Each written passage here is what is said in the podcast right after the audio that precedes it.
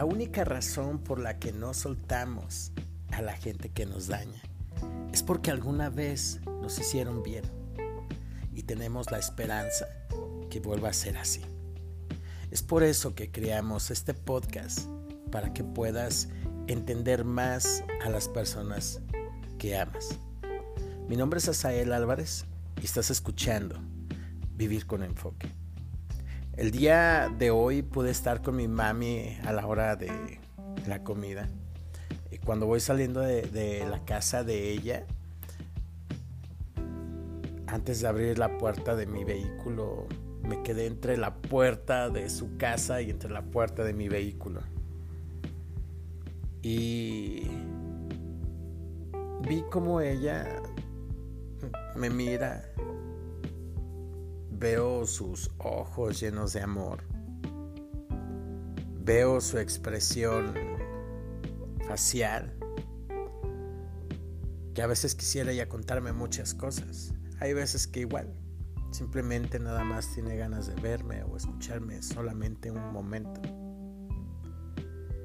Y empecé a conversar con ella, cosas aleatorias. También vi a mi papá que cansado, incluso le hacía este comentario a él que se miraba como un pollito mojado. Y sí, ya está cansado mi padre. Los amo, los amo mucho. Y quiero expresarte lo que siento por mis papás, pero también lo que siento por Dios. Yo creo que esta es una manera de poderte explicar básicamente cómo Dios nos ama. En estos días, bueno, de hecho ya tiene un poquito que tuve un, incidente con una de mis llantas y lo que hice fue mandar a arreglar. Pero me dijeron que ya no, ya no tenía eh, remedio porque se habían hecho tres hoyitos y no era conveniente el ya traerla así, entonces opté por meter la reflexión. Mis papás me habían comentado que se había cambiado la llanta y les había comentado que no. No, no, honestamente no la había yo cambiado. Y precisamente ayer mi papá me dijo, estás muy ocupado. Yo dije, la verdad sí, sí, estoy algo ocupado, tenemos bastante trabajo, en el, cual tengo que sacarlo a tales horas. Me dice, préstame tu carro. Le digo, sí. Le digo, ¿para qué? Dice, es que voy a llevarlo a, poner, a que le pongan su, su llanta. Total, le dejo mi carro, hacemos el cambio de vehículos, me traigo el de mi mamá, llego a la casa y bla, bla, bla. Quiero yo decirte con, con estas palabras tan fáciles digerir, creo yo, que así actúa Dios. Nosotros tenemos problemas a veces, tenemos muchos problemas infinidad de problemas. Tenemos enfermedades, X situación, la que tú quieras poner. A veces llevamos tiempo y tratamos de resolverlo nosotros, pero a veces no podemos por X motivo o razón o circunstancia. Yo no confiaba en que mi padre o mi mamá iban a hacer esto por mí. Pero hoy me doy cuenta en el amor de mis padres en el cual es como si me tomara por el hombro mi papá y me dijera, no te preocupes. No te preocupes. Sigue haciendo lo que tengas que hacer, que yo me encargo de esto. Mi mamá hoy incluso me dice, ¿qué necesitas? ¿Necesitas fruta? ¿Necesitas eh, peras, manzanas, plátano? ¿Qué necesitas? A mí me gusta la fruta demasiado, pero también no me gusta ser encajoso. Y hay veces que realmente me paso, honestamente. Sí, de verdad. Entonces mi mamá me da plátano, me da frutas, me da algunas cosas para que, unos yogurts para que yo trajera aquí a la casa porque me fascina. De hecho, estuve comiendo yogur con plátano y, y, un poco de cereal. Me encanta, me fascina. Y es ahí donde yo puedo explicarte un poquito cómo funcionan estas cosas. Yo no necesité llegar y decirle a mi papá, oye Padre amado que estás en tu santo sillón o en tu santa silla, por favor podrías usted ayudarme en esta situación en la cual yo me encuentro el día de hoy. No, él ya conocía mi situación, yo no necesité decirle nada. Al igual a mi mamá, no necesité decirles básicamente nada, ellos me conocen. Y entre pláticas o porque están cerca de mí o yo estoy cerca de ellos, ellos pudieron ver que mi vehículo traía la llanta de refacción. Que a lo mejor hoy tuve que haber hecho el mandado hace 15 días, 20 días y no lo he hecho. Mi mamá vio eso también. Ellos están todo el tiempo ahí, observando. Y es básicamente cuando tú tienes un problema X y Dios está contigo. Y Él dice, no te preocupes, hijo o hija. Haz lo que tengas que hacer. Yo me encargo.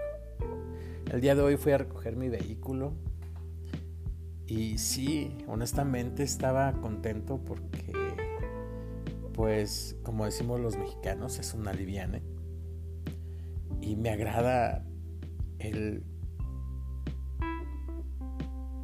pues tener un Dios grande, ¿no? Y es aquí donde veo la grandeza de mi Dios y la grandeza de mis padres también, el amor.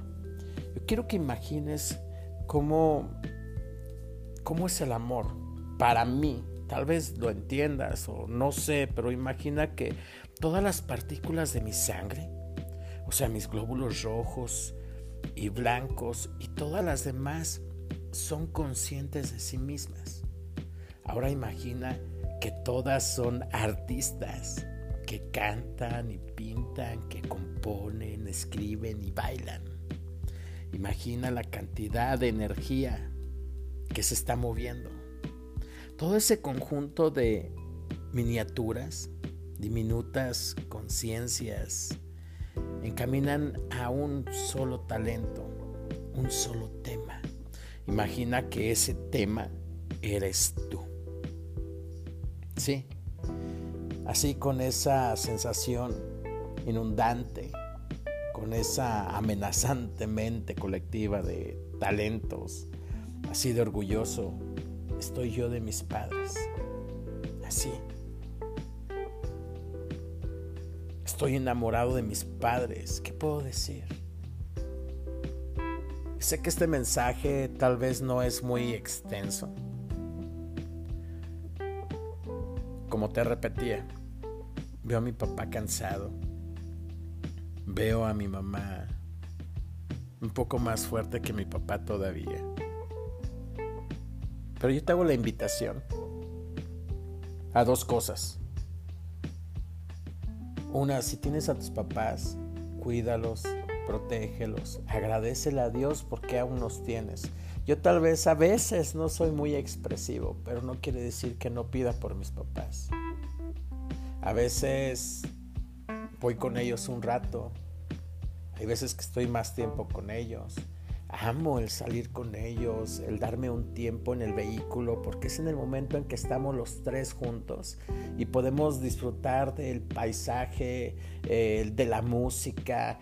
Y créeme, créeme que disfruto esos viajes con mis papás, donde vamos los tres en el carro, donde vamos disfrutando exactamente de la música, vamos cantando, vamos platicando yo le decía a mi mamá acerca de un artista que él habla con su hijo también, o hablaba porque él ya falleció, y cómo su hijo se expresaba de su padre. ¿Tuvieron dificultades? Sí, pero las pudieron arreglar. Y algo que me llamaba la atención es de que él decía, mi padre ya se estaba preparando para la muerte. Yo no quiero decirte que me estoy preparando para la muerte o que veo que mis papás están preparando para la muerte, no. No, honestamente no. Quisiera pensar y me gustaría que ellos pudieran verme realizado completamente. Que pudieran ver todavía muchas, muchas cosas, que puedan vivir muchos años aún bien, que no anden con silla de ruedas, ni ustedes, ustedes entenderán, que ellos se puedan realmente valer por sí mismos, por ellos solos todavía, que puedan comer, que puedan salir en su vehículo. Pero yo, yo creo que va a llegar un momento en que mis papás necesiten más de nosotros. Es normal, es normal. Pero ahora quiero decirte que aproveches a tus papis. Si no los tienes, tienes un Padre celestial. Tienes un gran Padre ahí en el cielo cuida todo el tiempo.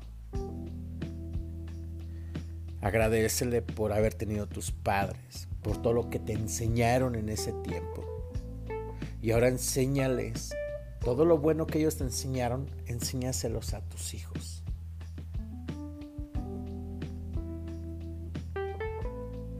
No olvides a tus padres.